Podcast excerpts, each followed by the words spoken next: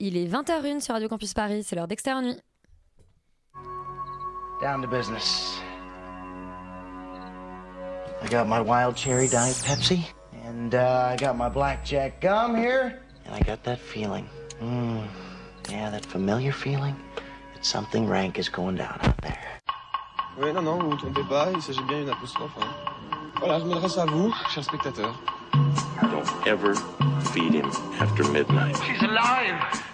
Alive! ready to party. I'm sorry, Dave. I'm afraid I can't do that. I'm a man. Well, nobody's perfect. Qu'est-ce que c'est C'est pas quoi faire. Les acteurs sont à l'aise dans leur personnage, l'équipe est bien soudée, les problèmes personnels ne comptent plus, le cinéma règne. Vers l'infini Ce soir, Nuit lance les dés comme dans Jumanji Next Level et part à l'aventure sur petit et grand écran. Pendant cette heure de jeu qui promet de nombreux rebondissements, l'équipe testera sa condition de mortel face à une menace vaudou made in Netflix et à l'effondrement de la société orchestré par le collectif des Parasites pour Canal+. Pour survivre, tous les coups sont permis, alors certains s'acoquineront avec la mafia, guidée par le maître du genre Martin Scorsese et son Irishman, tandis que d'autres, poussés à bout, euh, éprouveront de la sympathie pour le diable. Tour à tour, l'équipe sera enragée comme la militante féministe Indiana Ra ou résignée comme seules les bêtes de Dominique Moll savent l'être. Quoi qu'il en soit, elle restera soudée, du moins jusqu'au prochain désaccord critique. Euh, c'est chacun pour soi et c'est tant mieux. Extérieur Nuit, c'est parti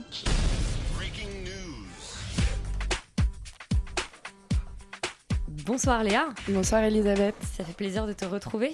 Oui, moi aussi, je suis contente d'être euh, là autour de la table. Peut-être un peu moins contente de vous parler du box-office euh, de la semaine, puisqu'en première position, c'est bi- bien sûr euh, l'offensive Disney, l'offensive La Reine des Neiges, La Reine des Neiges 2, qui fait un cumul à 1 435 000 entrées. Et on n'en a toujours pas parlé ici. Non, on n'en a toujours pas parlé. Mais on, jamais. En, on en parlera peut-être Il y pas. a des rennes, il y a de la neige, des trucs comme ça. Il y a Olaf. Peut-être voilà. qu'on vous chantera let it go. Bref, euh, 1 435 000 entrées cette semaine pour un cumul à 3 573 000. En deuxième position, c'est Les Misérables de Lajli, toujours dans ce top 3, qui réalise 383 000 entrées cette semaine pour un cumul à 943 000 entrées. Et en troisième position, c'est Joyeuse Retraite, qui réalise 287 000 entrées cette semaine pour un cumul à 765 000. On est quand même, on est quand même, on est quand même content pour le, pour le numéro le dit 2 et c'est tout à fait d'actualité. Euh, Laurent, le 14h de Paris, les films qui sont sortis ce mercredi. Eh ben, il y a quelques grosses sorties quand même cette semaine, euh, et notamment ça commence par Le meilleur reste à venir qui fait 1590 entrées pour 27 copies, donc une belle moyenne de 59. Euh, il est suivi de pas trop loin par Brooklyn Affairs qui fait 1187 entrées mais seulement pour 19 copies, donc une moyenne de 62. Euh, Et enfin, en troisième place, on a Jumanji Next Level, Jumanji, qui fait 1075 entrées pour 18 copies, donc une moyenne de 60. Et j'ai envie aussi de vous parler euh, d'un film qui s'appelle Un homme nommé Cheval, euh, qui est une ressortie d'un film des années 70 qui ne fait malheureusement que 7 entrées pour une copie. Bah, c'est- Probable- C'est pas mal, on a eu des perdants euh, pire que Ouais, ça. voilà, hein. probablement parce qu'ils n'ont pas laissé rentrer les chevaux dans la salle. Enfin, je ne sais pas, je, n'ai pas d'explication. J'allais faire une blague beaucoup plus gênante et je m'abstiens. Merci Laurent pour ce 14h de Paris. Euh, le premier film dont on parle cette semaine, c'est The Irishman de Martin Scorsese, qui donc n'est pas en salle mais, euh, mais sur Netflix. Et c'est long, très très long. On écoute la bande-annonce. It's over. They're all gone. Frank, it's time. It's time you say what happened.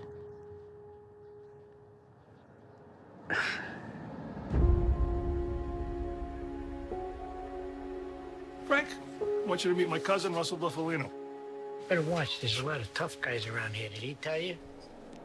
Alors, un film dont on a beaucoup entendu parler avant qu'il sorte sur Netflix, parce que euh, gros casting et puis gros effets spéciaux. Euh, mais d'abord, tu vas peut-être nous dire ce que ça raconte, The Irishman, Laurent. Euh, et ben comme tu l'as dit, gros casting, il y a Robert De Niro, il y a Al Pacino, il y a Joe Pesci, il y a Ray Romano, il y a Harvey Keitel, il y en a plein d'autres. Et ça raconte l'histoire vraie de Frank, Chi- de Frank euh, qui est un modeste conducteur de poids lourd de Philadelphie dans les années euh, 50, on estime à peu près, et qui, euh, et qui va peu à peu prendre de l'importance au sein de la mafia et devenir un peu le porte-flingue de Jimmy Hoffa, qui est euh, une figure très connue aux États-Unis, qui parce qu'il est le patron du syndicat des camionneurs, enfin il était le grand patron du syndicat des camionneurs dans les années 70, 60, 70 je crois. Euh, et, euh, et qui était donc le, le syndicat de camionneurs, qui est le syndicat le plus puissant des États-Unis et qui a des liens, et qui a eu des liens plus qu'évidents euh, avec la mafia, qui a servi de, système pour blanchir de l'argent, etc., etc. Et donc Jimmy Hoffa, c'est euh, Al Pacino et le héros, c'est Voilà, Robert De Niro, Robert ce, ce- ce conducteur. Donc c'est c'est un des rares vrais bons films de cinéma de Netflix qui a plutôt fait des espèces de direct en vidéo en général pas top. Euh, c'est un film finalement euh, de Scorsese qui est très classique, ça retourne à des histoires de mafia euh, finalement traditionnelles pour lui avec son espèce de fascination pour le sujet. Et dans le fond, je pense que c'est un peu ce qu'on peut lui reprocher, c'est que ce n'est finalement qu'un film très classique de Scorsese. Moi je trouve que c'est reste plutôt globalement bien réalisé, bien joué. On a un casting qui est quand même très très lourd. On en attendait finalement pas moins de la qualité, en, en tout cas relativement formelle du film. Euh, mais, je trouve que globalement ça décolle jamais vraiment pour deux raisons. La première, c'est que clairement Cor- Scorsese il déroule un peu euh, les scènes qu'il a envie de voir sans qu'il y ait vraiment ni prise de risque. euh, et sans et sans voilà sans, sans, véritablement fil conducteur même si du coup bah, ça crée d'excellents passages avec vraiment de super bons dialogues et la deuxième raison et qui à mon avis un des problèmes récurrents sur les trucs Netflix c'est que on, on l'a laissé faire un peu tout ce qu'il voulait. Donc ça donne un film qui dure 3h30, qui, a, qui est dans le fond, en fait, n'a pas beaucoup de structure, qui traîne en longueur au point que, à mon avis, je pense qu'on aurait pu dégager une heure sans trop de problème. Euh, ce qui fait que bon, bah, le film n'est pas particulièrement extraordinaire. Euh, il est du coup pas très facile à regarder parce que quand même, il y a des moments qui sont un peu chiants. Mais je dirais pas que c'est un mauvais film. Euh, il y a vraiment pas mal de bonnes scènes, pas mal de bons passages. Et globalement, ça reste un Enfin, moi, j'ai quand même trouvé du plaisir à regarder ce film. Euh, et après, je dirais quand même qu'il faut être un peu réceptif à ce genre de truc, à ce genre de récit un peu long, euh, sur euh, un peu biopic, sur une longue vie, etc. Ça fait quand même beaucoup penser à Il était une fois en Amérique. Il faut pas, il faut pas se leurrer. Il y a quand même des similitudes. Voilà, des similitudes qui sont très claires. Enfin, moins bien. Donc, donc bon, faut, faut aimer ce genre de film. Après. Je pense pas que ce soit un chef-d'œuvre. Je pense pas que ce soit le chef-d'œuvre parce qu'il y a quand même beaucoup de gens qui ont dit que c'était vraiment excellent. Maintenant, c'est pas un mauvais film. Euh, voilà, faut un peu, un peu limiter aux fans du, genre, mais ça, ça reste quand même plutôt correct. Félix, toi, tu t'es pas vraiment un fan du genre. Pas du tout, je déteste ça, les films de mafia, ça, ça m'embête un petit peu. Euh, je, je, trouve pas vraiment d'intérêt pour l'univers, je critique pas du tout, mais c'est juste moi, ça me touche pas énormément. Euh, et c'est vrai qu'effectivement, c'est un film qui est extrêmement bordélique, c'est assez mal euh, construit, il y a beaucoup, beaucoup d'informations, de personnages qui sont introduits, qui ont en fait véritablement existé, et je pense qu'à partir du moment où on connaît les événements, ça doit être hyper jouissif en fait de voir tout ça se reconstituer. Moi, je j'y connais rien du tout, et donc du coup, et bah, je suis un peu l'avis de ce gars, mais de loin sans trop vraiment comprendre tous les enjeux et j'étais un peu perdu par moment. Euh, après je trouve que mine de rien, même si c'est effectivement extrêmement classique, le film d'un seul coup à la fin euh, va sur euh, une toute autre direction et apporte quelque chose d'assez nouveau parce qu'il vient traiter en fait le côté très euh, misérable des gens, enfin des, des mafieux qu'on retrouve dans énormément de films de mafieux, mais c'est aussi par le prisme du temps et notamment de la vieillesse puisqu'on retrouve Robert De Niro en maison de retraite, euh, tout badant, euh, tout vieux, voilà, qui en fait est tout seul. Et ça, c'est euh, intéressant. Qui est voilà qui est complètement seul et en même temps qui est, qui est- qui est tellement dans cette espèce de de, de, de truc de- dans cet engrenage qui veut balancer personne alors que tout le monde est mort autour de lui enfin il y a vraiment un côté de- d'endoctrinement en fait euh, quasiment de ce milieu qui est hyper intéressant et j'ai trouvé ça très touchant euh, cette fin justement qui parle des très bonnes scènes du film. Exactement. Le problème, c'est que c'est les 40 dernières minutes du film et que entre temps, bah, on s'est farci 3 heures de film et que c'est extrêmement long. 2h50, oui, bon, d'accord. si on- 2h49 pour être précis. Très bien, je- j'arrête de parler. Euh, et, et effectivement, ça, ça aurait pu être extrêmement efficace on avait coupé, coupé énormément de, scènes, surtout que finalement, pendant ces 2h50, 2h49, euh, je trouve que le personnage de Robert De Niro n'évolue pas tant que ça. On est sur quelque chose d'assez classique où il prend un peu de grade, mais finalement, il n'y a pas vraiment de plongée dans la violence ou dans l'extrême. ou. Finalement, c'est assez c'est assez classique, le personnage euh, n'a pas vraiment d'évolution, il n'y a pas vraiment de matière, et donc du coup, si c'est pour faire traîner des dialogues, si c'est pour pas amener une vraie construction euh, dramatique derrière, je trouve que ça n'a pas vraiment grand intérêt. Et surtout, effectivement, dans le film de Scorsese, c'est extrêmement classique. En fait, j'ai déjà vu ce film, j'ai déjà vu ce film par le même réalisateur, et je trouve que ça n'a aucun intérêt de, de sortir un film euh, comme ça. Et quand tout le monde crie au chef-d'œuvre, en fait, c'est juste que ils adorent les films de Scorsese et qu'ils revoient un peu ce qu'ils ont vu de- dans leur enfance, Le ou plutôt euh, voilà le, le best-of. Moi, ça m'intéresse pas, et en fait, je préfère largement un film comme Silence qui est hyper rude Oui. parce que je le trouve beaucoup plus inventif en, en termes de mise en scène, parce que je trouve la mise en scène vraiment, euh, euh, euh, vraiment molle en fait. Et- ouais. Et assez plan-plan, et même en termes de sujet, en termes de narration, parce qu'il y avait un côté euh, totalement absurde de sortir un film aussi long, mais quelque chose d'assez fascinant. Là, je trouve que finalement, c'est très classique, et moi, j'avoue que ça a pas pris. C'est un bon film, c'est bien fait, évidemment, ça n'a pas grand intérêt. Est-ce qu'on peut le ranger du coup dans la- les films de vieux monsieur euh, Mais avec euh, pas le totalement. Pas totalement. Parce que pas exagéré, pas, pas à ce point-là. Déjà, il y a quand même un sens de, de, de, de, de la mise en scène. Il y a quand même quelque chose qui. Qui est, assez, qui est assez jeune, c'est toujours énergique et ça fonctionne. On n'est pas sur du voilà Costa Gavras ou Polanski. En attendant, c'est plus quelqu'un qui va venir revisiter, enfin qui, qui- non, qui va pas venir revisiter sa filmo, mais qui va refaire en fait ce qu'il a fait avant parce que ça le fait kiffer et que ça fait kiffer les gens qui aiment son cinéma. Je trouve Mais que toi, ça te fait pas kiffer. bah je vois pas l'intérêt. Enfin, je préfère qu'un auteur essaie de se réactualiser que qu'il fasse euh, toujours la même chose. On l'a vu avec Woody Allen. Enfin, faut arrêter quoi. Morgane, ça t'a fait kiffer? Non, je me suis ennuyée profondément. Euh, mais d'ailleurs, j'ai remarqué, tu dis Martin Scorsese. Martin Scorsese. C'est- Non, mais c'est sympa parce que tu sais, il y a les gens qui se la pètent et qui disent Martin Scorsese. Non, mais moi- pour tu moi, sais. tout le monde est français. Toi, t'es super humble. français. Toi, tu dis Martin Scorsese. Bien Non, sûr. C'est vachement bien. Euh, tu vois, j'ai pas du tout envie de parler du film. hein. Moi, je dis Woody pas Allen du aussi. tout. Euh, non, mais c'est un film qui est ultra répétitif. hein. J'avais l'impression de regarder en permanence la même scène. Et je trouve que on a le même souci dans euh, le Loup de Wall Street, c'est-à-dire que euh, t'as l'impression que c'est, je sais pas, qui veut se faire kiffer en montrant euh, euh, à chaque fois. Ouais, la même chose, c'est-à-dire que c'est à chaque scène en fait, il bute un mec. Il, il- il- il ne fait que tuer des gens, ce pauvre homme. Non, mais je veux dire, c'est. Après, c'est son métier. non, mais d'accord, mais. Il le fait très bien. Mais on- du coup, c'est un peu. euh, Enfin, je veux dire, il y a plein de films sur euh, des, euh, des, des, des- des gens qui tuent d'autres personnes et on s'ennuie pas. Django, par exemple. Je sais pas.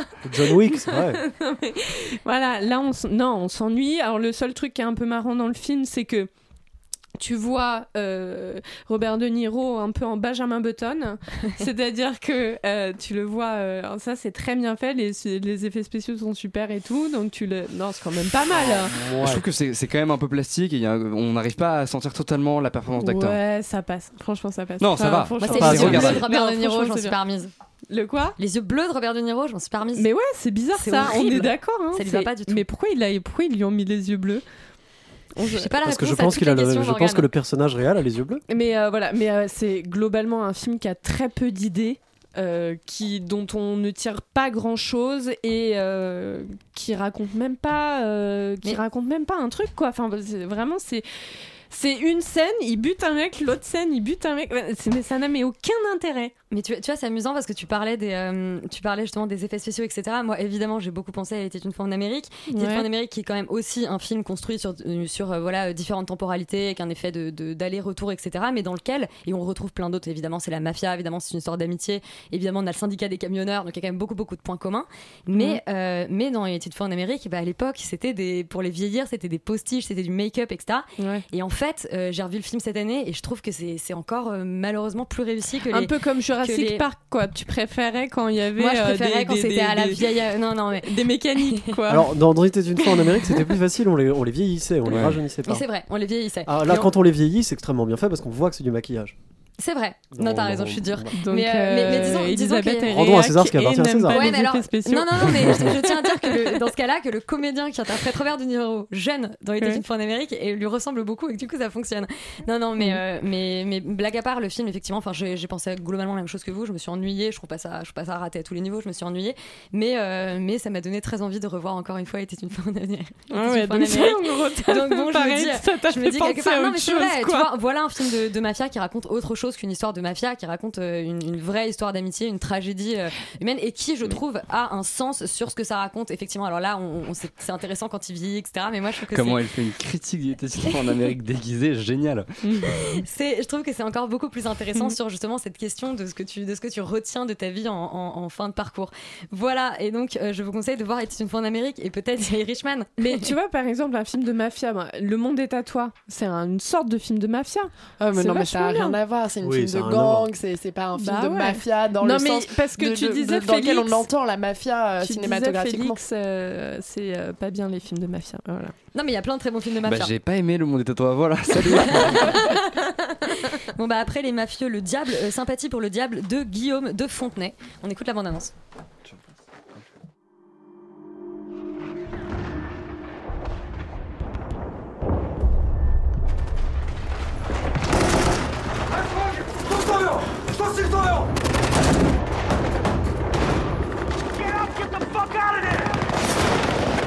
Cela fait bientôt sept mois que Sarajevo survit sous une pluie d'obus, sous l'œil impassible de la communauté internationale.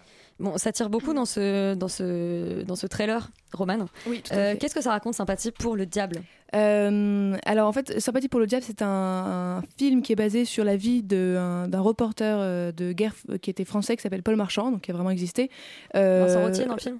Comment, pardon Vincent Rottier dans le film Non, pas du tout, c'est Denis Villeneuve, ok. Euh, et euh, voilà, et qui a lieu, donc on, on prend un moment de sa vie où, où c'est pendant le siège de, de Sarajevo, donc euh, entre 92 et 95, et, euh, et voilà, globalement on suit un peu son parcours journalistique et surtout euh, euh, le siège de Sarajevo euh, via ses yeux à lui.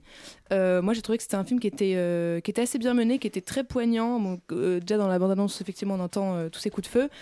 Il est très fort, surtout dans l'infiltration en fait au sein du monde journalistique qui va avoir lieu au fur et à mesure et qui propose du coup une véritable expérience pour le spectateur euh, de se mettre dans la peau d'un journaliste et de voir tout ce que les journalistes voient. Et rien que les premières images sont euh, en fait choquantes, c'est-à-dire qu'on arrive avec euh, euh, Paul Marchand et un photographe dans, où ils se retrouvent en fait sur des lieux où il y a énormément de blessés et de morts, où il vient d'y avoir une explosion. Et des images du coup qui choquent parce que, un, on voit effectivement des corps avec du sang partout, mais surtout ce qui choque, c'est la, la- réaction en fait des journalistes qui sont presque justement sans réaction, c'est-à-dire qu'ils ils sont presque euh, pas étonnés, ils sont assez calmes et, ces contrastes-là. Et en fait, avant même que euh, que- qu'on le sache, le film a déjà planté quelque chose de très important dans le film, qui est euh, l'habitude des journalistes, le quotidien de, en fait, de, cette violence, autant pour les, habitants de Sarajevo que pour les journalistes qui voient ça tous les jours et qui vivent dans la poussière des explosions. Et c'est accompagné d'un gros travail sur le son, moi je trouve, notamment avec la mise en scène qui est beaucoup plus de l'ordre du, du reportage et du documentaire et qui joue justement avec euh, le monde de journalistique qui, documente finalement et qui évite à tout prix euh, le voyeurisme que je trouve assez euh, bien fait, notamment avec un format euh, 4 tiers qui enferme le, spectateur et les personnages de la même façon que, les habitants de Sarajevo sont, sont encerclés et enfermés. Euh, et enfin, ce que je trouve très fort, c'est la réflexion que le film engendre sur le rôle journalistique, c'est que- quelle responsabilité on a quand on est journaliste. Euh, et Paul avec via le, le- donc ce personnage de Paul Marchand qui incarne des valeurs qui sont totalement oubliées dans ce monde-là, avec une critique aussi très forte justement de la mise en scène, euh, de la manipulation des mots, la manipulation des images faites par les médias. Et c'est un film qui montre la, nécessité en fait de chercher une vérité et une vérité qui soit la plus précise possible. Sophie Cat Bah écoute, euh, moi je suis assez d'accord que euh, effectivement en fait ça dès, le- dès d'emblée, euh, il y a enfin dès cette première séquence qui est effectivement assez choquante, quelque chose est posé, mais en fait je suis pas d'accord sur ce qui est posé. Pour moi, ce qui est vraiment posé, c'est justement ce double regard que propose constamment tout le film, qui est plutôt pour moi autour de l'ordre du voyeurisme, où tout de suite on se dit mais en fait c'est extrêmement étrange parce que donc le photographe en particulier, donc qui est le lui interprété par Vincent Rottier. Vincent Rottier. Directement prend des photos. Euh, un homme est en train de dire aidez-moi, aidez-moi, aidez-moi, et il prend des photos. Et donc on, a, on est comme ça dans les deux premières minutes, on se dit ok, mais attends, qu'est-ce qu'il est en train de faire là? Il va pas prendre position. Et en fait, effectivement, forcément, évidemment, bien sûr, il prend position et ensuite il, il les met dans sa voiture et il les emmène à toute berzingue à, à l'hôpital. Mais voilà, tout de Il les a suite, on est. photographiés d'abord. Mais il les a photographiés d'abord et il l'a laissé quand même dire plusieurs fois aidez-moi, aidez-moi, aidez-moi avant de faire quoi que ce soit, avant d'avoir ne serait-ce une once d'empathie, enfin en tout cas on ne ressent pas ça. Et je trouve que c'est extrêmement intéressant parce que pour moi tout le film est guidé par ça, par cette dichotomie aussi entre eux et qui est géniale par cette, euh, cette, euh, ce personnage de Paul, Paul Marchand parce que euh, on sent qu'il est constamment en fait entre son besoin d'adrénaline à lui, son besoin d'être là, son besoin de ressentir la violence, son besoin d'être constamment dans l'urgence, sur le, point de mourir, etc. Et qu'en même temps, il est dans une forme de rigueur journalistique, mais en tout cas, les deux choses sont extrêmement bien présentées. Et je pense que c'est vraiment fondamental de se rendre compte aussi que les, grands reporters de guerre, c'est aussi quelque chose qui les meut profondément et qui est aussi, il y a aussi quelque chose de très égoïste quand on va couvrir en fait ce genre de, de, de- guerre, parce que c'est quand même pas du tout anodin. Et, euh, et, et je trouve que voilà, c'est vraiment, c'est très très rare de, de réussir à, à rentrer à ce point-là dans la peau de quelqu'un, dans la peau d'un journaliste, euh, de manière aussi, aussi simple et aussi claire, et, euh, et de proposer vraiment, euh, vraiment ce, ce genre de, de tableau extrêmement complet en fait de, de ces personnages-là. Et, je trouve qu'il y a aussi de très belles scènes où justement Paul, le marchand, dit euh, je ne suis pas journaliste en fait, et, qui n'hésite pas aussi à, soudoyer des gens, etc. Enfin, qui a une forme d'éthique, mais euh, qui ne se considère pas comme journaliste, qui est vraiment là pour autre chose, et qui du coup peut-être fait un, travail encore plus journalistique que les autres, parce qu'il est dans quelque chose de, de, de l'ordre de l'immersion vraiment réelle, mais Et, et donc, du coup, il ressent tout aussi euh, fois mille. Et c'est pour ça aussi qu'il y a quelque chose au niveau de la mise en scène qui est extrêmement bien mené, parce que le spectateur est complètement pris dedans. C'est extrêmement rythmé. Les cadres, enfin, voilà, c'est- c'est- ce, cadre est, est parfait pour ça. Et au niveau du montage, il y a vraiment quelque chose d'exceptionnel. Et, et juste ce, ce réalisateur, en fait, c'est son premier film. Donc, et, Guillaume de euh, Et voilà, et, euh, et il a, j'ai lu qu'il avait mené ce, enfin qu'il avait porté ce projet depuis 2009, Mm. donc euh, il arrive euh, dix ans après, ouais, dix ans après à faire ce film, et je trouve que déjà on sent que le mec vraiment sent, porte son projet, porte son sujet, il c'est dans lui aussi, c'est vraiment intrinsèque aussi, et, euh, et que ça résulte en quelque chose de- d'extrêmement, d'extrêmement réussi. Et vraiment qui est un grand premier film pour moi et, et qui raconte quelque chose de très très fort au niveau de ce, de ce métier. Donc Guillaume de Fontenay, euh, cinéaste à suivre, euh, avec son premier film euh, Sympathie pour le diable. Maintenant, on part euh, sous la neige avec Dominique Moll dans Seules les bêtes. Tu sais ce que c'est l'amour? L'amour, c'est donner ce qu'on n'a pas. Es-tu prêt à donner ce que tu n'as pas?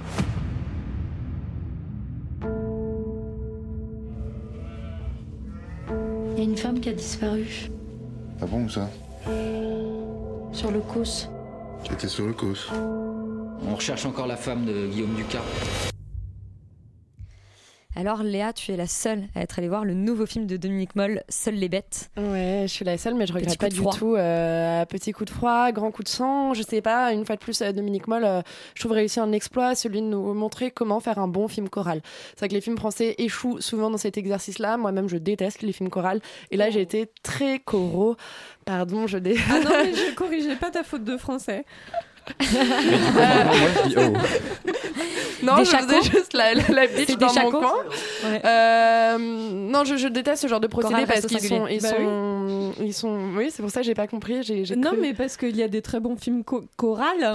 Ah, j'ai cru entendre O euh, pour Coro. Ben non, euh, mais pas du tout. Je ne passons pas absolument pas ta faute de français. Je... Ne passons pas plus de C'est- temps c'est sur très cette bien, faute les films grammaticale. chorales. Non, c'est vrai que cet exercice scénaristique est, souvent, est souvent en fait raté. Et là, c'est très très beau, c'est très bien fait, et c'est surtout euh, dans le genre du polar extrêmement efficace. Le film a quelques longueurs. hein. c'est un film qui, qui dure euh, quasiment deux heures et demie, donc c'est un peu long. Il est assez compliqué à pitcher puisqu'il se passe dans plusieurs euh, de, dans, plusieurs lieux, notamment l'Afrique, Abidjan, vous l'avez entendu en début de, de bande-annonce. Ça paraît un peu étrange au tout début du film, puisque le film s'ouvre à Abidjan avec un homme qui transporte sur son dos un chevreau. Euh, chevreau, euh, cheval. euh, Ce soir, extérieur nous sur Radio Campus règle vos problèmes grammaticaux. Euh, donc le film, c'est vrai, s'ouvre à Abidjan et puis d'un coup, bam, on est euh, en Lozère, on est sur le Cos, il y a de la neige partout et une femme interprétée par Valéria Bruni Tedeschi, dont le, le rôle est cette Madame Evelyne Ducas, une Parisienne qui vit dans une bergerie rénovée, isolée dans le Cos. On a retrouvé sa voiture, mais pas pas elle, pas son corps, elle a disparu. Et de là, on va découvrir plusieurs autres personnages. Donc, euh, le personnage en premier de Laure Calamy, euh, qui est euh, une assistante sociale qui vient en aide un peu aux éleveurs qui vivent isolément sur le COS pour régler leurs problèmes, qui est mariée à Denis Ménochet, qui a repris visiblement l'élevage de bêtes du père chevrals. de, de- non de vaches cette fois. Euh, du père de Laure Calamy Laure Calamy qui a une liaison hein, c'est pas du spoil on nous le montre dès, dès le début avec euh, Damien Bonnard qui interprète euh, un autre fermier mais alors un peu attardé sur les bords on comprend pas très bien pourquoi. Il y a un personnage de flic interprété très bien par Bastien Bouillon dont j'adore toujours autant la naïveté. Bastien Bouillon qu'on avait découvert dans les films de Sébastien Bédbédé dans le voyage au Groenland dans deux automnes trois hivers. Et puis voilà, et- et on va suivre un peu tous ces personnages autour euh, donc euh, de, cette enquête. Ça commence assez simplement, on suit leur calami, euh, sa vision pendant euh, 48 heures, et puis bam, on bascule et on passe avec le personnage de, de Damien Bonnard, où là on redécouvre les mêmes 48 heures, mais sous son angle à lui. Donc on se dit, bon, ok, ça a déjà été un peu vu, un peu fait.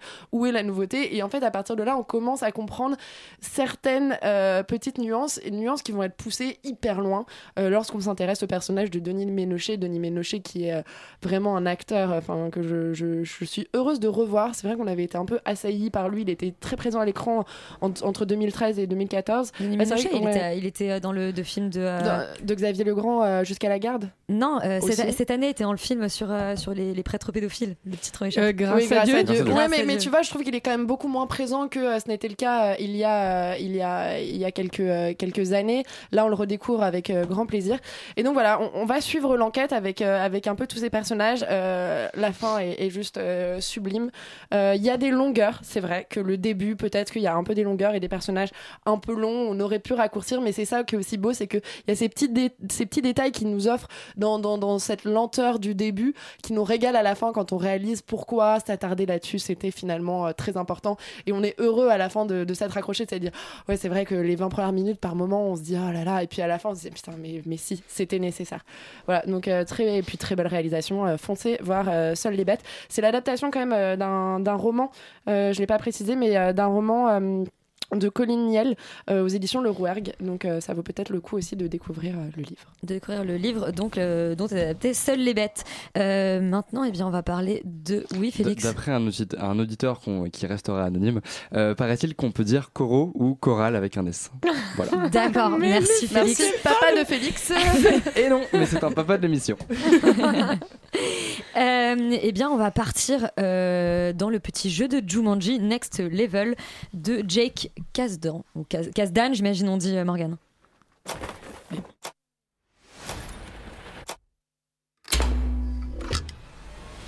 Tu leur parles toujours à tes amis? C'est compliqué.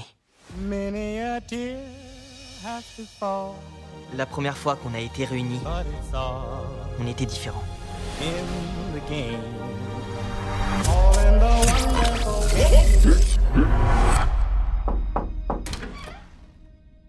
In Alors, on avait été assez mitigé hein, sur le premier Jumanji hein, qui réactualisait du coup le, euh, le, ce jeu en jeu vidéo. Voilà, ça nous avait laissé le relativement dubitatif, euh, mais on s'était quand même plutôt amusé. Ouais, c'était plutôt c'était dubitatif mais positif quand même. Ok. Et alors, qu'est-ce- euh, qu'en est-il de ce Jumanji euh, Next Level? Est-ce que c'est toujours bienveillant et Alors, cette fois-ci, bah, on retrouve Spencer, Martha, Fridge et Bethany, hein, qui s'étaient retrouvés coincés dans, dans ce, de ce jeu vidéo redoutable qui est Jumanji. Il faut savoir qu'à la base, pour les gens qui euh, habitaient euh, euh, en Tchétchénie dans les années 90, euh, Jumanji, c'est l'adaptation d'un bouquin qui a fait l'objet d'un film avec Robin Williams. Ok, parce que moi habité en Tchétchénie, parce que je savais pas que c'est un bouquin à la base. Je me souviens surtout ah. la- du dessin animé. Eh bien, Et du film. Eh bien voilà, vive la Tchétchénie. Euh, donc ensuite voilà il y a eu un dessin animé comme le dit Elisabeth et euh, nous avons assez récemment connu ce, ce- ce reboot de Jumanji cette fois-ci il n'y a plus de jeu de société mais bel et bien un jeu vidéo Euh, le reboot avait, avait l'air vraiment casse-gueule, c'est-à-dire que quand on a vu la, la bande-annonce, on s'est dit oulala, qu'est-ce que ça va être ce truc-là Et puis finalement, The Rock, Jack Black, Kevin Hart et Karen Gillan, bah ça marchait plutôt bien, c'était assez sympa, c'était assez fun et surtout ils avaient Et réussi à. Hein Et Nick Jonas. Et Nick Jonas, ouais, qui, qui revient aussi d'ailleurs, pour le, pour le bonheur d'Elisabeth. Euh, alors, et, et de, calme-toi. et de Sophie Catherine. Pas non- pas non plus. et, euh, et du coup, ce qui était cool avec ce film, c'est que finalement, moi, il, il reste. Morgane, aujourd'hui, ça va pas du tout. Oh my god, c'est ça devient n'importe quoi. Euh, et du coup, euh, non, ce qui était cool, c'est que ça, respectait quand même euh, les règles du jeu que ça posait. Il y avait des petits trucs un petit peu méta qui étaient liés aux jeux vidéo qui étaient pas mal. Et puis surtout, on avait un peu l'impression de voir une espèce de, de, de, de, de, petit documentaire scolaire en mode ton corps change, mais ce n'est pas grave. Sauf que cette fois-ci, il y a des gros monstres qui arrivent en plein milieu et qui, dé- et qui défoncent tout. Surtout, c'était un espèce de film qui essayait de dire aux adolescents genre, tu n'as pas besoin d'être Dwayne Johnson pour pécho des, des jolies meufs. Euh, donc voilà, c'était un peu le, le, le, le truc du 1 et euh, le 2 n'était pas vraiment euh, obligatoire vu qu'on avait fait, fait un peu le tour du sujet, mais ils ont essayé de voilà de continuer un peu sur ce truc là où tous les personnages sont partis faire des études à l'université donc ils ne se parlent plus et donc Spencer décide de retourner dans le jeu pour retrouver un peu de cette adrénaline qu'il avait eu avec ses potes, ces moments passés qui étaient vraiment vraiment cool. Il est vraiment Et, con, lui, hein. Ouais, grave, de ouf. C'est- vraiment pas une bonne idée. Euh, surtout que là, euh, il y a son grand-père et le un des potes slash anciens collègues slash nouveaux ennemis de son grand-père qui se retrouvent aspirés dans le jeu. Euh, avec eux parce que le jeu bug et du coup ils peuvent pas choisir leur, leur personnage. Donc c'est- un peu le bordel.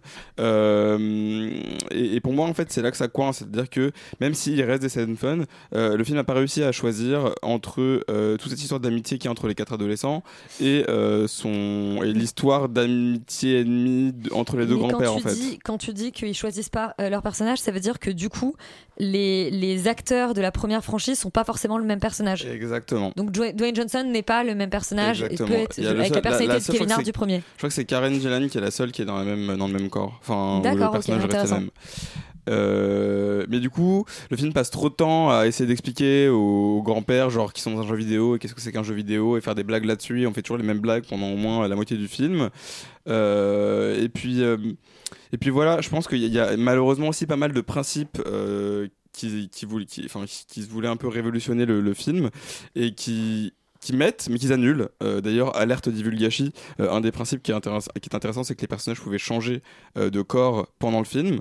Et donc ils font une scène où ça se passe et genre deux minutes après, ils réinversent le truc. Et du coup, t'es comme pourquoi Qu'est-ce qui, qu'est-ce qui vient de se passer Donc voilà, c'est ça qui était un peu dommage, c'est que le, le, ils avaient plutôt bien commencé, ils avaient créé une, une espèce de licence qu'ils avaient réussi à, à, dans le bon sens. Et, euh, et là, en fait, ça fait un peu le film de trop, euh, malheureusement. Le film de trop et c'est seulement le deuxième, donc petite déception pour ce Jumanji euh, Next Level. Maintenant, on va parler de It Must Be Heaven. comédie absurde, en tout cas c'est vendu comme ça. Delia Suleiman, on écoute la bande-annonce.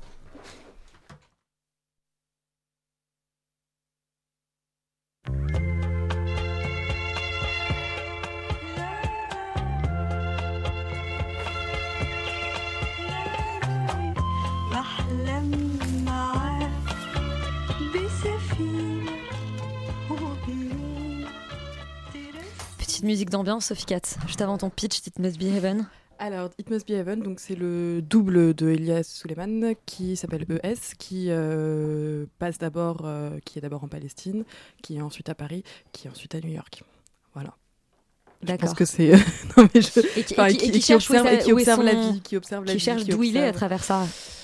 Son, son- Euh, son home. Oui, oui, oui, c'est un peu ça l'idée. Mais euh, après, est-ce que c'est il y arrive Pour moi, pas vraiment. Mais euh, c'est l'idée. Prends ça, que- non, mais voilà. Bah.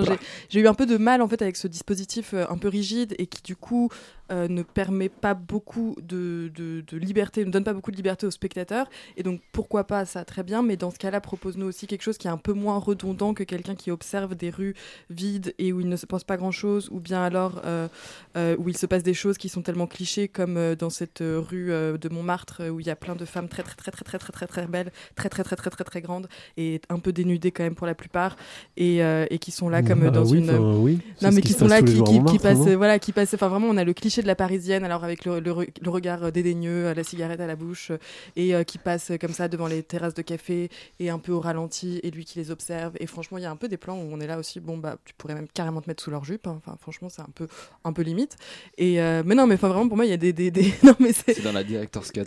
voilà, c'est ça. Non, mais il y a des plans, t'es un peu là, bon, euh, est-ce que c'est vraiment nécessaire d'insister sur cette. Enfin bon, bref. Et, et donc, non, je suis pas sûre d'avoir bien compris, à part, oui, effectivement. Il nous explique, enfin, ce qui, ce qui transparaît en tout cas, c'est que que ce soit en Palestine, que ce soit à Paris, que ce soit à New York, eh bien, euh, la police est partout et la répression est partout. Alors ça, c'est très bien comme euh, point de vue. Moi, je suis tout à fait d'accord. Mais euh, mais en fait, euh, mais en fait, euh, je sais pas, soulève des questions, ne, ne filme pas juste des, des, enfin, je vois pas l'intérêt de ce film. En fait, Il- alors j'imagine que ce qu'il veut dire aussi, c'est que la Palestine est un peu partout. Ok, bon, d'accord. Est-ce que, enfin, il y a plein, plein de petites choses comme ça, et puis il y a ce côté drôle, drôlatique, censément drôlatique, en fait, ne fonctionne pas du tout aussi parce que c'est surtout malaisant. Et voilà. Et donc, du coup, j'ai pas, j'ai pas du tout, du tout accroché à ce film, à vrai dire. Est-ce que Roman a mieux compris ou accroché en tout cas Moi, je ne suis pas du tout, du tout d'accord. J'ai trouvé ce film sur un rocher. brillant. J'ai trouvé, je, c'est pour moi, c'est, said. Bon, si je suis une moule sur un rocher, ça D'accord, bravo, merci. Euh, non, moi je trouve que ce, ce film est, est- est- oui, Euh, je- je trouve que ce film est un ovni du cinéma à voir absolument. C'est-à-dire que déjà, ce qu'il faut dire, que le, le- le film a un parti pris très très fort, qui est que son personnage principal ne parle pas. Euh, donc on se dit mais putain comment va, le mec va réussir à me faire tenir euh, une heure et demie sans que le mec dise un mot, qu'il n'y ait pas de dialogue et euh, ça marche très très bien. Moi je trouve chapeau bas, il a réussi. Je trouve que le film est au, contraire une vraie déjà le, une vraie leçon de cinéma parce que euh, en enlevant la parole à son personnage principal, il invente un espèce de film muet contemporain et par ce parti pris, il est obligé d'inventer, de trouver en tout cas un autre moyen de communication que par le biais de la parole. Et c'est précisément ce que le cinéma et ce que la, la mise en scène va prendre en charge. Il- je trouve que Il y a aucune le oh alors là vraiment t'as tellement pas le droit de dire ça. Non, non, je hein. Euh, euh, justement, il nous rappelle qu'un chant contre chant, c'est déjà du dialogue, qu'un regard, il y a, dans un regard, il y a énormément de sous-texte. Euh, je trouve que la mise en scène est extrêmement inventive, au contraire, tout le long du film. Euh, ensuite, je trouve que c'est un film qui, qui, au contraire, apprend à renouer avec, euh, euh, euh, nos sens, c'est-à-dire qu'il nous interroge sur qu'est-ce que qu'est-ce que c'est vraiment de regarder, d'écouter. Euh, et là où on le compare à du par exemple à du Buster Keaton et à du Chaplin, ce qui a été beaucoup fait là dernièrement dans la presse, euh, c'est tout à fait juste parce que en plus d'être embarqué dans un espèce de voyage muet, on nous fait euh, on nous fait rire de, de situations, de chorégraphie et surtout par la mise en scène euh, qui encore une fois est en permanence à la recherche d'inventivité et de choses nouvelles. Et je trouve qu'il n'y a rien de plus beau qu'un film qui nous rappelle la force gigantesque du cinéma quand on sait en, Wow. en- en faire. Euh, en plus, je trouve que le film est très généreux. Oui, bah, écoute, Ah, vraiment, je, non, non, mais c'est bien, je je le défends coûte que coûte parce hein, qu'il faut aller voir. Vraiment, il faut aller voir ce film. Ce Ça va film est- une expérience qu'on n'a pas vue dernièrement au cinéma. Donc It Must Be Heaven qui met pas du tout d'accord euh, Sophie Cat et Roman. Euh, pour l'une, il n'y a pas de cinéma, pour l'autre, c'est une leçon de cinéma. Euh, on va vous laisser vous rendre en salle et trancher euh, pour vous. Euh, Laurent, toi, tu vas nous parler d'Indianara. Indianara qui est un documentaire brésilien dont tu avais euh, interviewé l'équipe à Cannes. On écoute euh, une petite bande-annonce.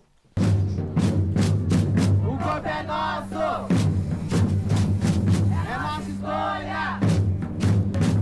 Sabemos falar sim sobre putas gays, Donc Indianara, euh, personnage euh, féministe euh, brésilienne, militante. Alors, Je peux oui. dire beaucoup de mots comme ça. Globalement, c'est un peu ça. On peut dire poivron, par exemple. Enfin, il y a plein de choses à dire. Euh, donc, non, tu, tu, tu parlais d'un documentaire brésilien. En réalité, c'est plutôt un documentaire franco-brésilien qui est réalisé par Haute Chevalier Baumel et Marcelo Barbosa. Euh, Marcello. Alors, je pense que non, lui, pour le coup, les Brésiliens. Oui, donc ça mais moi j'ai envie de dire Marcello. Euh, qui a été sélectionné à la CID à Cannes, c'est pour ça qu'on l'a vu à ce moment-là, qui a d'ailleurs obtenu, on l'avait on l'a dit la semaine dernière, mais je le répète ici, le grand prix euh, du jury documentaire du festival Chéri Chéri. Euh, et ça raconte l'histoire d'Indianara, qui est une activiste trans qui a créé une espèce de squat qui sert de refuge pour femmes trans à, Rio euh, et à des femmes trans même prostituées c'est un détail dont on parlera un peu tout à l'heure euh, et donc parle de, plus généralement de son combat pour faire vivre cette communauté et faire valoir euh, son droit et celle de toute ses droits et celle de toute la communauté LGBT du Brésil. Et ça se passe au moment où Marielle Franco qui est une conseillère municipale militante LGBT de Rio euh, vient d'être assassiné euh, pour ses convictions. Euh, donc à la base c'est un film que j'allais voir un peu à parce que voilà c'est pas trop le genre de truc que j'ai envie de voir mais j'ai quand même été très agréablement surpris déjà parce que le film en fait arrive simplement à faire quelque chose qui est pas simple et qui est surtout pas simple à faire dans le documentaire c'est-à-dire de parler d'une réalité en, en l'occurrence sociale et politique à travers des personnages et ça le fait extrêmement bien tout d'abord parce que la réalité sociale du mouvement LGBT au Brésil est assez particulière. Euh, L'exemple d'Inyanara d'ailleurs est assez loin de finalement de ce qu'on connaît en France parce qu'elle se revendique une femme trans, mais surtout une femme trans prostituée. Euh, et elle insiste, elle et son groupe insistent beaucoup là-dessus comme une espèce de prolongement de leur activisme, comme une espèce de, liberté qu'elle revendique, mais aussi comme une forme d'intégration à la société brésilienne parce que évidemment leurs clients ne sont pas tous des marginaux euh, bizarres, mais aussi des gens euh, parfaitement intégrés. Et surtout, en fait, elle le fait à partir de, de personnages qui sont assez, assez incroyables, vra- vraiment très attachants, notamment Indianara, qui a un parcours assez surréaliste. Euh, elle a même vécu d'ailleurs un moment en France dans les années 70-80 euh, où elle a été condamnée et elle a Elle fait de la prison. en France, ouais. Voilà, pour, a- parce qu'elle a été condamnée, elle a fait de la prison pour, euh, pour prostitution et pour proxénétisme. En fait, pro- proxénétisme parce qu'elle hébergeait des amis euh, euh, à elle qui, euh, qui, se, qui se prostituaient aussi à l'époque.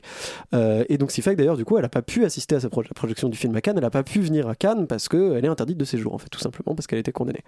Euh, et le film, en fait, insiste aussi beaucoup sur la difficulté du combat que ces, femmes, euh, que ces femmes trans en fait mènent, et ce en particulier à la veille de l'élection de Jair Bolsonaro, qui est euh, dans mon souvenir intervenu euh, très peu de temps après, après, la fin du film, et évidemment aussi les répercussions que ça a pu avoir sur leur vie, etc. Chose dont on a parlé avec, euh, avec Vesla Vasconcelos, qui est une, une, des femmes que l'on voit euh, dans, dans le documentaire, et dont on a pu faire l'interview euh, lors, de, lors de leur passage à Cannes. Que vous pouvez évidemment retrouver en podcast et que je vous invite à retrouver en podcast. Et je vous invite aussi à aller voir le film qui n'est de passage malheureusement que au MK de Beaubourg à Paris, probablement pas encore pendant très longtemps, donc essayez de profiter relativement rapidement. Donc dépêchez-vous de voir Indianara.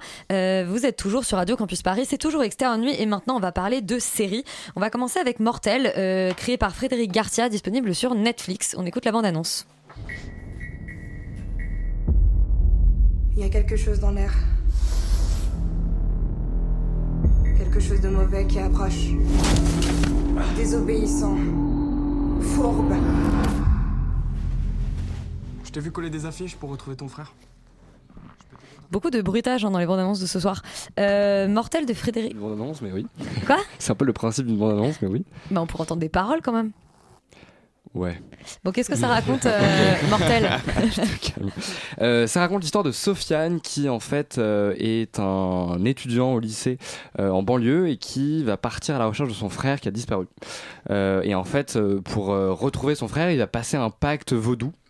Et ça va lui donner des pouvoirs à lui, ainsi qu'avec, euh, à- à- enfin, à, à lui et en fait à un ami, enfin qui n'est pas vraiment un ami, qui est une connaissance à lui, Qui est un loser qui est un loser, voilà, Le bolos exactement. de la classe, Ouais, voilà, qui est un peu bolos de la Euh, classe. voilà. Et en fait, les deux vont se, vont se joindre, vont faire une espèce de pacte vaudou et, et on- ils vont avoir des pouvoirs qui vont leur permettre de retrouver potentiellement ce qui s'est passé au frère donc Reda, euh, le frère de Sofiane, Euh, et en fait ils vont être rejoints par euh, Louisa dans leur dans leur quête qui a une grand-mère qui a des affinités en fait avec le vaudou et avec cette, cet univers un petit peu un petit peu mystérieux. Et la grand-mère s'appelle Elisabeth. Non, mais je viens de le préciser. Et la grand-mère s'appelle Elisabeth. ok. Non, ce que- en fait, ce que j'ai trouvé vraiment formidable dans cette série, dans Mortel, c'est la gestion de son univers et en fait la démarche qu'il y a derrière, c'est-à-dire que ça se passe en banlieue. On, on vient utiliser de la musique pour euh, la BO. On va en fait euh, mettre en fait l'accent sur des minorités, mais tout ça, ça va être juste un espèce de cadre et, ça va pas venir entre guillemets parasiter ou en tout cas être le sang de l'histoire. C'est juste posé comme ça et je trouve que c'est hyper agréable parce que pour une fois, on n'a pas besoin de justifier tous ces choix et de les rattacher, en tout cas de les connoter pour parler de tel ou tel sujet. Parce que quand tu viens de faire un film sur, euh, je sais pas, euh, sur Paris avec des acteurs qui sont blancs et en utilisant de la musique classique, tout ça c'est juste un cadre et tu vas pas venir le justifier. Et généralement, quand on a tendance à parler de ce genre d'environnement, on va venir essayer justement de euh, on parle des banlieues, alors bam, on met du rap, etc. Alors que là, pas du tout. Une espèce de légèreté, en fait, dans, la forme et dans la manière, en tout cas, de d'aborder justement l'univers de la série, qui est extrêmement, euh, qui est extrêmement, euh, qui est extrêmement cool, qui est extrêmement frais, encore une fois, parce que ça te, en fait, on te le place dans, les banlieues, mais on va pas venir te parler des situations difficiles ou que ce soit, non, rien. C'est juste un, c'est juste un cadre comme les autres. Et j'ai trouvé, en fait, je trouve que cette gestion de comme, comme les autres, je trouve vraiment bien, je trouve vraiment, euh, vraiment cool et original, en tout cas, et au niveau de la gestion des minorités et de la représentation, en fait, de celle-ci à l'écran.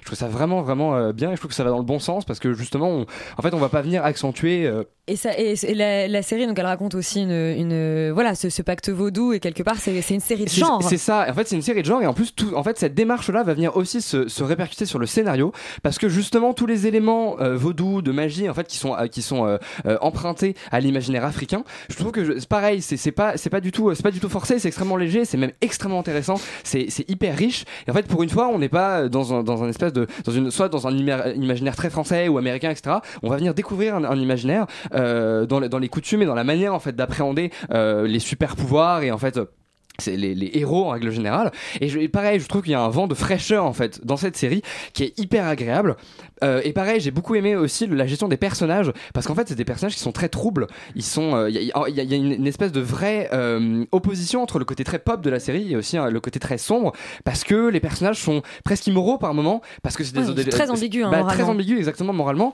parce que c'est des, c'est des, des adolescents parce que euh, forcément on est un petit peu guidé par nos pulsions et des fois on fait un petit peu n'importe quoi ou en tout cas on va avoir des, des pensées beaucoup plus euh, euh, radicales euh, que voilà qu'on aurait si on était un petit peu plus grand un peu un, petit peu plus mature. Et je trouve que cette gestion en fait extrêmement sombre des personnages est très intéressante parce que du coup c'est pas du tout euh, c'est assez nuancé c'est pas du tout manichéen. Après il y a quand même beaucoup de maladresse les dialogues sont pas extrêmement bien écrits. Je trouve que des fois il y a des personnages qui sont assez euh, voilà archétypaux et ça ça manque en fait de, euh, de subtilité par moment. Mais la série a une telle énergie que ça reste extrêmement enfin un vrai plaisir en tout cas pour un spectateur lambda et je pense que c'est probablement la meilleure série Netflix qui a été produite jusque là En France. en France oui, évidemment en France donc euh, j'encourage tout le monde à aller la voir Parmi les maladresses, Charlie, toi, tu as un petit souci avec la, la mise en scène de Simon Astier. Oh my god, mais oui, mais qu'est-ce qui se passe, les gars, là? Ça va pas du tout. Enfin, en fait, ce que je trouve assez, euh, assez dommage avec cette série, c'est que justement, comme tu dis, il y a quand même des super belles choses, il y a un univers qui est planté, il y a des acteurs qui sont quand même plutôt bons. Euh, et en fait, pour moi, le seul problème que j'ai, c'est qu'il y a des, des répliques des fois qui sont téléphonées, des, des façons de- d'introduire certains personnages qui sont extrêmement téléphonées. Enfin, le personnage de cette espèce de de d'ange comme ça, genre qui arrive au fur et à mesure, qui se téléporte. Au secours, au secours. Mais si jamais, ils- si jamais ils avaient réussi à, à trouver, à avoir une vraie réale, à poser leur caméra, Ouais. et ben ça serait beaucoup mieux Là, c'était passé. très clip en fait Mais, mais, mais au-delà de clip, moi, ça fait plutôt. euh, j'ai l'impression de voir genre un Julie Lescaut, mais avec des avec des caméras, quoi, dans le sens où dur quand cette même. espèce de. Oui, non, non, mais c'est- cette espèce de, de caméra un peu shaky comme ça, c'est c'est tellement typique typique des séries françaises que justement, enfin, dans le premier épisode, il y a plein de trucs qui sont liés à l'émotion des personnages. En plus, c'est des adolescents, c'est encore plus important. Tu peux poser ta caméra en fait pour nous faire ressentir euh, ce qui va pas chez eux et, ce qui, ce que tu sens qu'ils veulent faire. Mais, mais, mais avoir cette espèce de caméra qui bouge, ça rend vraiment, j'ai l'impression de voir l'instit quoi. Enfin, c'est, c'est, c'est terrible, c'est vraiment dommage. Ça aurait pu faire de cette série qui était avec, qui avait pour moi des bonnes capacités, une série qui était vraiment excellente et c'est dommage, c'est dommage. Bon bah c'est dommage mais ça a quand même euh, convaincu la moitié des chroniqueurs qui l'ont vu. Euh, Mortel sur Netflix et puis on va parler d'une deuxième série, c'est l'effondrement, euh, l'effondrement disponible sur Canal+. On écoute la bande-annonce et puis on aura un invité, le producteur de la série, euh, An- Andrea Vistoli.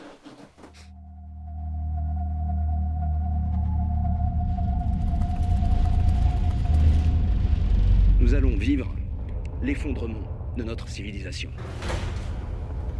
Et je peux vous dire qu'il n'y a aucune institution dans ce pays ou ailleurs qui n'est prête à, à affronter ce qui va se passer.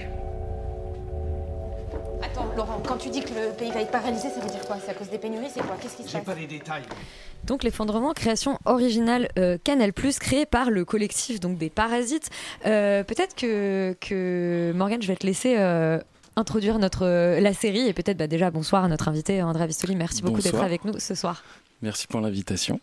Bah, bonsoir. Euh, et ben l'effondrement, bah, je sais pas si vous voulez peut-être la pitcher, peut-être que ouais. euh, vous serez meilleur. Euh, comme vous voulez. Euh, oui, l'e- l'effondrement, en fait, c'est une anthologie de 8 épisodes.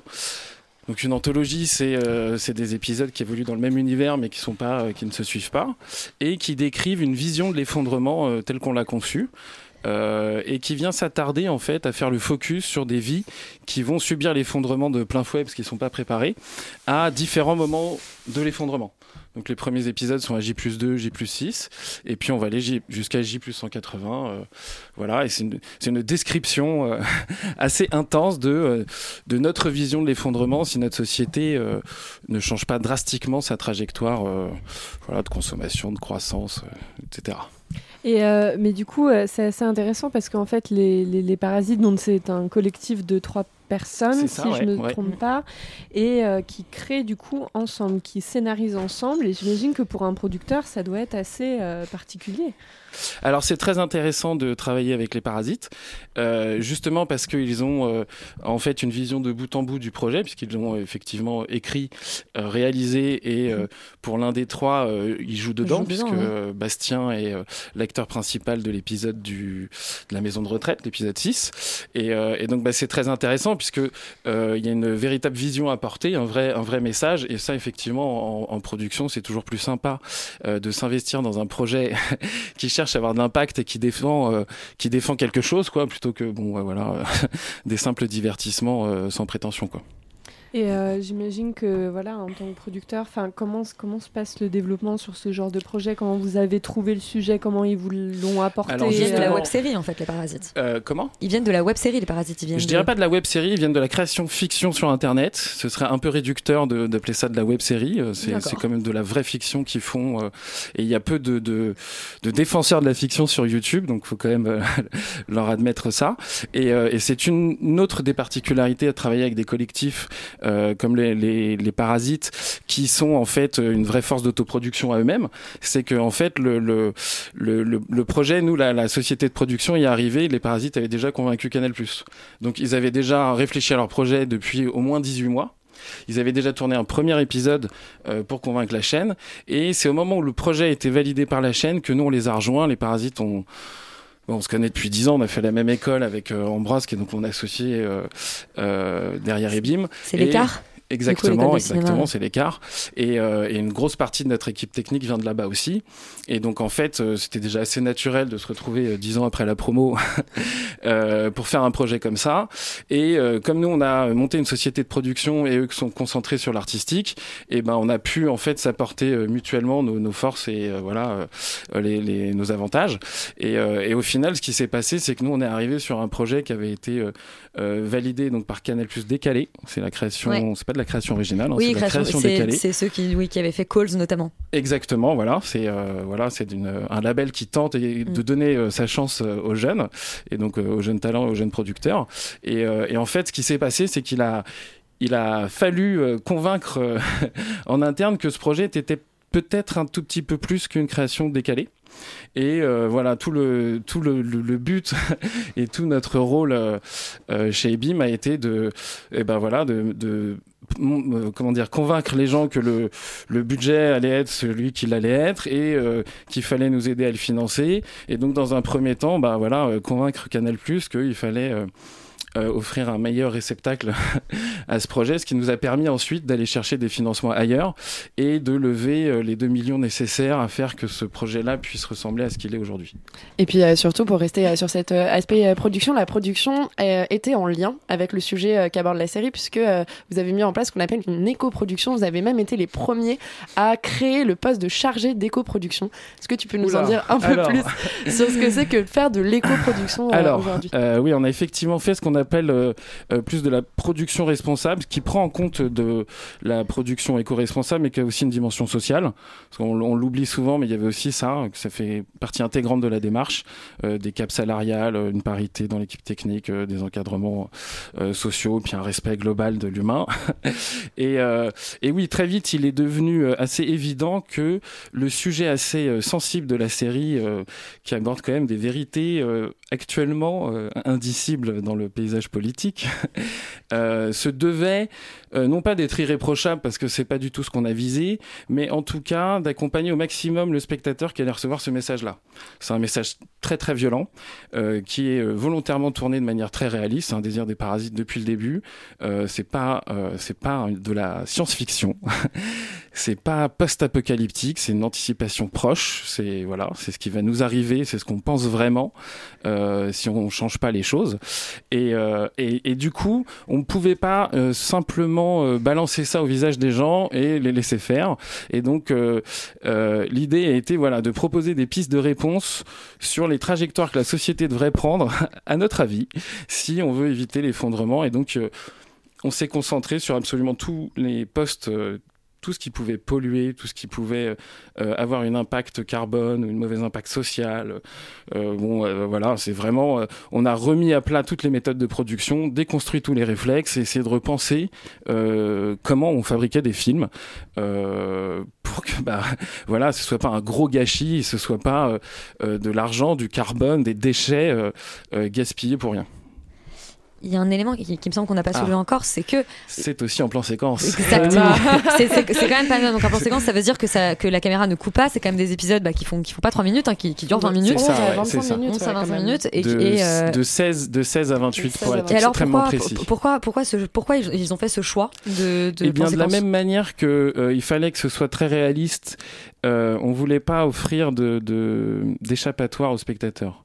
L'idée qui est derrière le plan séquence, c'est ça, c'est qu'à aucun moment la caméra coupe, et donc à On aucun moment pas. votre cerveau euh, reprend du recul sur la situation. Or, dès qu'il y a une coupe en- dans un film, bah, votre cerveau réanalyse la situation et ça lui permet de prendre du recul. Et, euh, et le fait d'enfermer le spectateur, les acteurs et toute la situation dans une espèce d'unité de temps euh, augmentait euh, l'intensité, le, réalisme et, le, comment dire l'implication obligatoire du spectateur euh, euh, à l'intérieur de chaque plan. Et, ça marche plutôt bien, donc on est assez fiers du résultat, sachant que c'est pas, ce ne sont pas que des plans séquences. pour établir la vérité, il y a quatre, quatre épisodes qui sont effectivement des plans séquences où la caméra n'a pas été coupée. Il y en a deux autres où c'est pareil, mais on s'est euh, permis de remonter euh, les prises les unes dans les autres euh, en inventant des coupes après le tournage pour tirer le meilleur de chaque prise. Et il y en a un qui était volontairement coupé en deux, celui de l'avion, puisqu'on n'a pas trouvé d'aérodrome à côté euh, de notre maison de riche, donc voilà. Puis qui finalement a lui aussi été amélioré, on a remélangé plein de prises dans celui-là. Et puis il y a l'épisode 7, qui lui par contre, euh, voilà, est un épisode très intéressant à voir, qui se passe en pleine mer avec euh, Lumna Rabal qui se démène tout seul à l'image pendant 27 minutes. Et lui là, voilà, lui là, vraiment, il a été monté. C'est-à-dire que c'est vraiment une succession de 8 ou 9 plans séquences de plusieurs minutes quand même. Hein. C'est pas non plus du découpage. Ça reste, tous sont dans l'illusion du plan séquence. À aucun moment on voit les coupes. Et le résultat final pour le spectateur, exactement pareil. Oui, c'est vrai que cet épisode 7 est euh, assez, euh, assez impressionnant euh, techniquement. Et c'est vrai que euh, on, il est aussi euh, impressionnant quand on découvre l'épisode d'après, puisqu'on va retrouver des personnages qu'on aura vus euh, dans cet épisode-là. Euh, on, on parle d'épisodes très détachés les uns des autres, mais ce qui est assez intéressant, c'est que aussi on va retrouver les mêmes personnages euh, dans, à différents niveaux Mm. de progression dans l'histoire. Ça aussi, c'était une ambition de vouloir montrer voilà, quel peut être le parcours d'une famille. Je pense notamment au personnage de l'épisode 2 qu'on retrouve retrouve en ensuite dans le 4. Alors ça permettait effectivement de donner d'autres pistes de lecture sur euh, ce qui arrive à nos personnages euh, quand on les retrouve quatre épisodes après. Euh, c'est l'intérêt et l'avantage d'une anthologie, c'est que ça nous permet de voilà de lier les épisodes si on veut, mais on n'est pas obligé. Et puis bah ça ça permet aussi de dire des choses parce que le, voilà de retrouver bon pour spoiler un peu le personnage de l'épisode 7 dans l'épisode 8 qui finalement se déroule huit jours avant l'effondrement et on la voit affirmer de avec beaucoup de- d'aplomb qu'il ne peut pas y avoir d'effondrement chez nous. Euh, et puis bon, bah, voilà, ça, ça, dit beaucoup de choses sur la situation actuelle, euh, euh, sur l'état d'esprit actuel, l'opinion publique vis-à-vis de ces thèmes-là, qui sont pourtant finalement, d'après nous, les plus importantes, puisqu'il s'agit quand même de la su- survie de notre espèce. Donc c'est- une série, c'est une série militante, c'est une série pour faire prendre conscience aux spectateurs. En tout cas, c'est ça le- la démarche des, des parasites derrière ce film. Exactement, les, la- les- cette les- série, les pardon. intentions de réalisation, les intentions artistiques euh, tendent vers ça.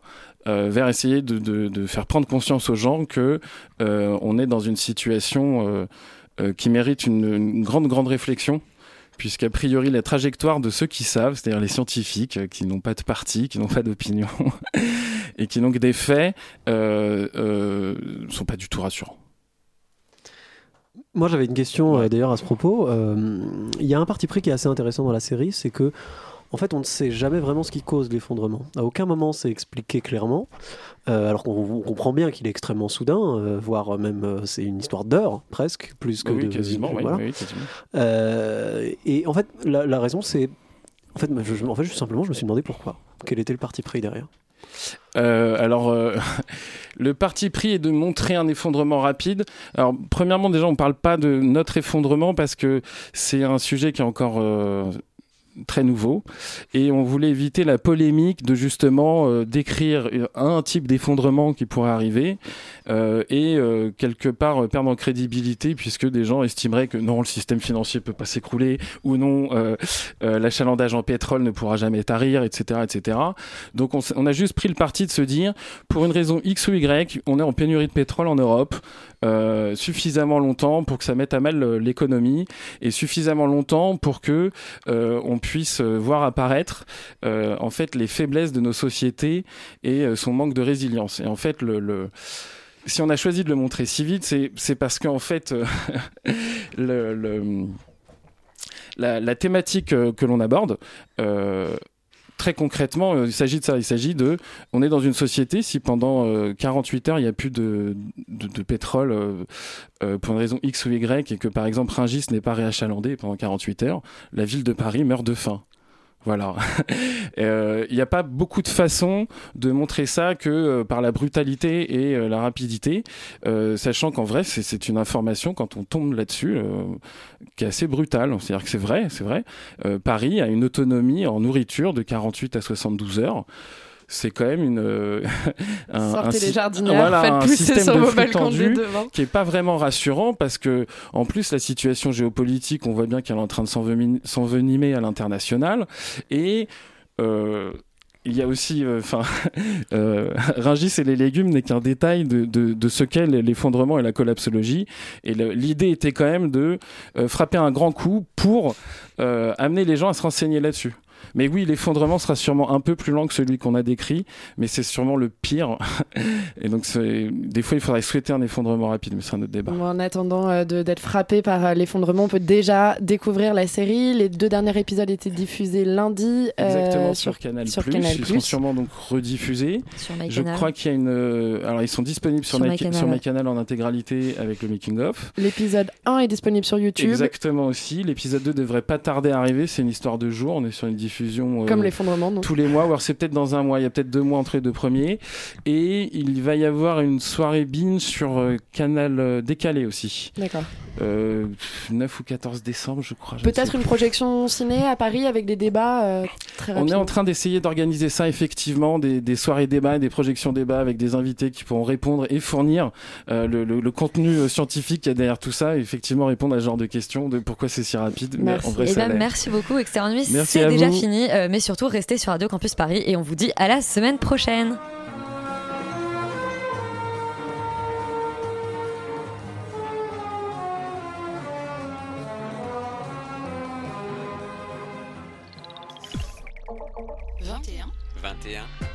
Radio Campus.